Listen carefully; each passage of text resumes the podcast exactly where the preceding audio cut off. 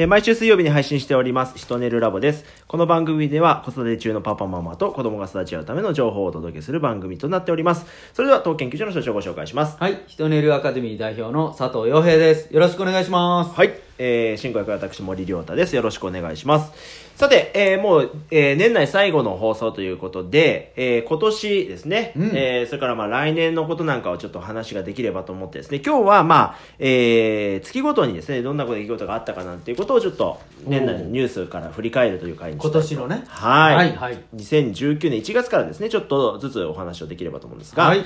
まあ、えー、1月ですね、まあ、いつも毎年のことですけども、阪神淡路大震災から24年ということで、あー。まあ、この時期になるとどうしてもね、地震のこととかっていうのが、あの、ニュースになりますけども、今年も、まあ、24年経ったという、来年2020年はちょうど25年が経つということですね。うん、僕は高校生の時でしたよ。まあ、高校3年生かな。はうん、衝撃的でしたよね。あの高速道路からねこうバスがとか。うん。まあ、夜から朝方にかけてでね地震だったので、まあ、皆さん寝てる時間の時っていうこともあって、結構ね被害も、まあ、いろんなところで取り沙汰されましたけども、まあ、あれをきっかけにねいろんなことが変わってって、うん。でまあ最近もですねすごく地震が多いですよね。うん、気になりますよね。はい。うん。まあそんなことをまあ毎年思う1月で24年経ったというのが今年の1月。それから、まあ、大間のマグロもですね今年3億ということで、まあその時期ですよね、この今放送あるところでも。でしょう僕が大好きなテレビ番組。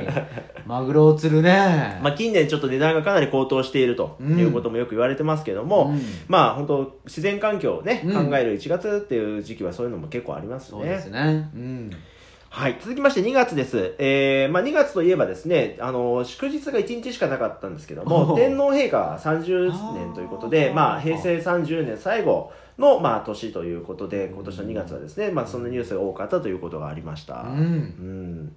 まあ、天皇が変わったので誕生日がまた変わるので2月がね、そうじゃなくなるっねていうのも。うんうん。じゃあ今度からは2月はもうなくなるそう平日ですね、うん。で2020年はねウルー年なんで2月29日まであるということで、うんはい。まあ、来年はまた2月そういう動きもあるというところですね、はいで3月はですね、えーまあ、今年これはちょっとですねいろいろ外せないニュースでもあったんですが、えー芸能人の薬物使用問題というのがあって、えーピエール滝が3月。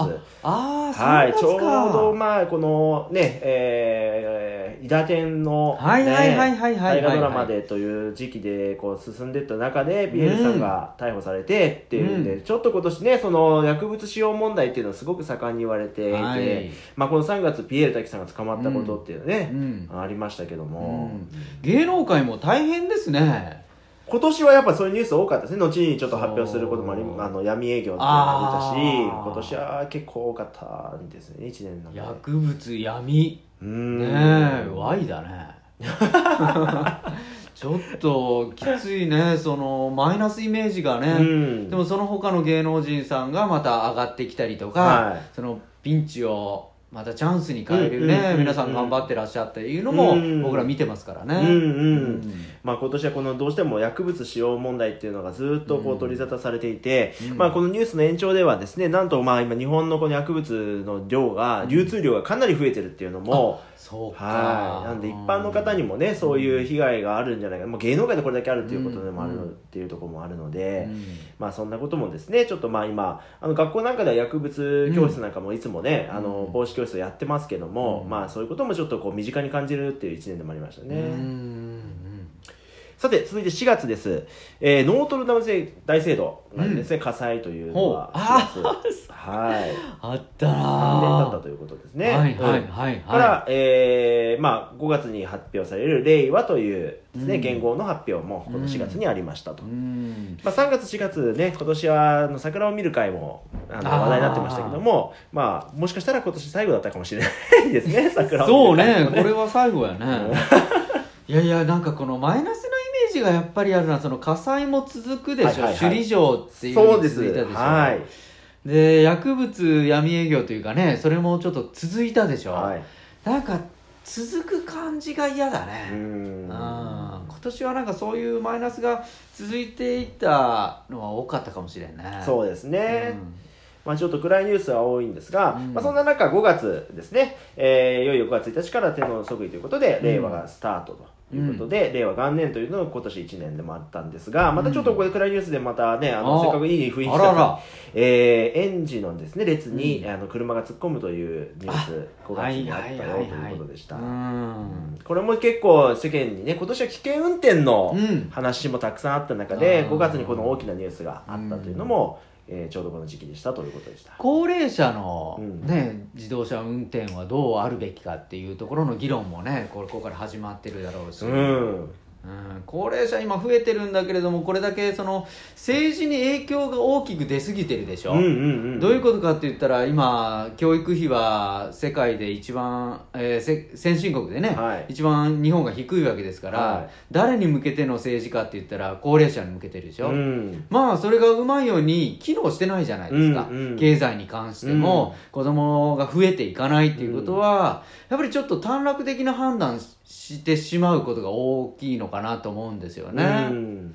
高齢者もちろん今まで頑張ってくださったから大事なんだけれどもそこばかりに政治が配慮していくと結果的に日本の次世代どうなんのっていうところに切り込まないといけないけど政治家が切り込めないじゃない。はい、あのー票がもらえないから、うん。やっぱそこのシステムをどう変えるのかっていうことは本気で考えていかないと厳しい世界日本になっていくのはもう間違いないよね。うん。でもそんな切り口もやっぱこういうあの事件とかからあのちゃんと考えていかんといかんかなって思いますよね。サインだから、事故事件っていうのは、ええまあ、この今人口のお話がありましたけども、うん。まあ、今年そういう事故が多かったということで、まあ、それからあと8050ですか？ああ、えーね。あの官僚の方が、ねあの殺害をしたということで、まあ、うん。子供がね、その殺害予告じゃないけどももうね、うん。例えば地域でうるさいっていうことを言って殺しに行くとかっていう話からそれを止めるためにもうやむを得なく殺したって、うん。まあ、最近ではね裁判の話にもなってますけれども、まあなんかやっぱそういう世間のですねこういう状況を見た時にうん。人口の問題も絡んでるっていうのが今年結構ニュースとして、ね、出生率も最下位過去最下位っていうのも出ましたしね。うん。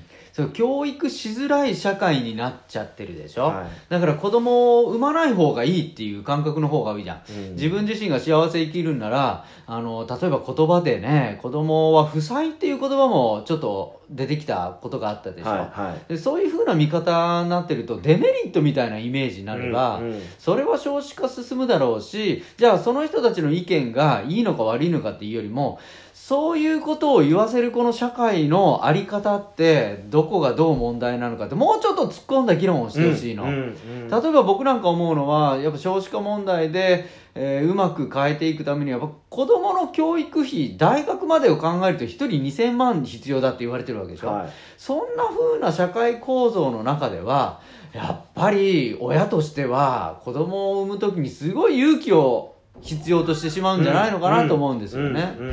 それいう社会を求めてたのかって言った時にやっぱりこれもまた政治に関わってくるんじゃないかなと思いますけどうね。ん。うん。はい。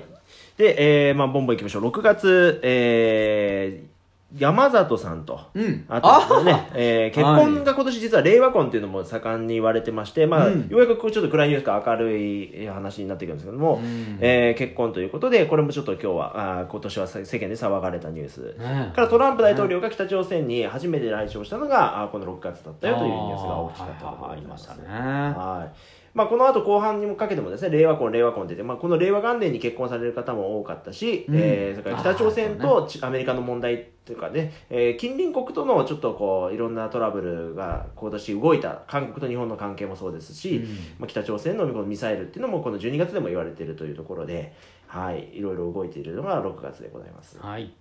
7月、えー吉本の闇営業問題でございます。えーここやったんだ。はい今年はねちょっとこうまあ芸能界でね先ほどもあった通り動いてたと、で8月にはその令和婚で、えー小泉さんと、えー、滝川クリステルさんが結婚ということで 滝川クリステルさんがおもてなしとやったあのオリンピックがいよいよ2020年と。はい。夏こんな感じでございます、うん。はい9月、ヤフーと ZOZO が、あーヤフーが ZOZO をですね、買収するということで、傘下に入るのがこの9月でニュースで発表になったということで。なるほど。ヤフーのニュースはまたこの後も出てきますけれども、今年ヤフーはね、結構その業績の面でいろいろ言われた年でもあったんですが、はい。はい。え積極的に動いた年でもあったということで、うんラ LINE との統合っていうのを後にああそうですね。うんうんはいうん。うんそれから台風15号でございます。これが首都圏に直撃したというニュースも9月でしたということでございます。はいこれはもう経済もそうだしね、はい。自然環境ももう私たちの想像以上のところうで、ん。それこそ予想想定外はい。なことばかり起き始めてますよね。うんうんうん。本当先行き不安定な時代って言われるけどもうその通りだなと思いますね。うんまあ本当合わせていきますけども10月のこの消費税10%スタート。うん。これも本当経済界に大きな打撃がというふうに言われてたんですけども、まあ、今のところ想定してたよりはそこまで大きな動きはなかったとは言われているものの、はいこのオリンピックが終わった後のうん。日本経済の動きっていうのは結構不安視されてるところはあるとういうことですね。ん。そうですよね。うん。そして首里城の火災っていうのが10月、うん。結構これ10月ですよ。前のこと最近のことかと思ったら、もう2か月前か。はあね、首里城といえば、まあ、二千円札にも描かれたということでね。ね。うん。まあ、あの首里城がちょっと残念ながらもうしばらくの間は見られないということで、はい。そして11月、まあ、先ほど言った通り、えー、ヤフーとそれから LINE の統合ということで、えーこちらも今動いているところ、うん。そして沢尻エリカさんが逮捕されたのがこの11月と。うん。いやいやなんかこういい情報っていうのは ニュースとなるとね、まあ、やっぱりマイナス的なことも多いんだけれども、はい。このマイナスな的なことの本質は何なのかっていう考える機会にしたいし、はい。悪いことがあればいいこともあるっていうことで、うんうんうん。やっぱそれ学びに変えてねなんかこう成長の材料につなげていくのはやっぱ僕らのねその考え方大事にしてるのでちょっといろいろ出てきた表面化されたことからあのーまた僕らの考え方に変えて新しい時代作りをやっていきたいなというふうに思いますね。はい。今年1年の漢字は0ということで12月発表されましたけども、来年はオリンピックですので、うん今言ったみたいにですね、今年あったことを踏まえてまた来年以降楽しい1年が過ごせればなと思います。はいはい。それでは良いお年を。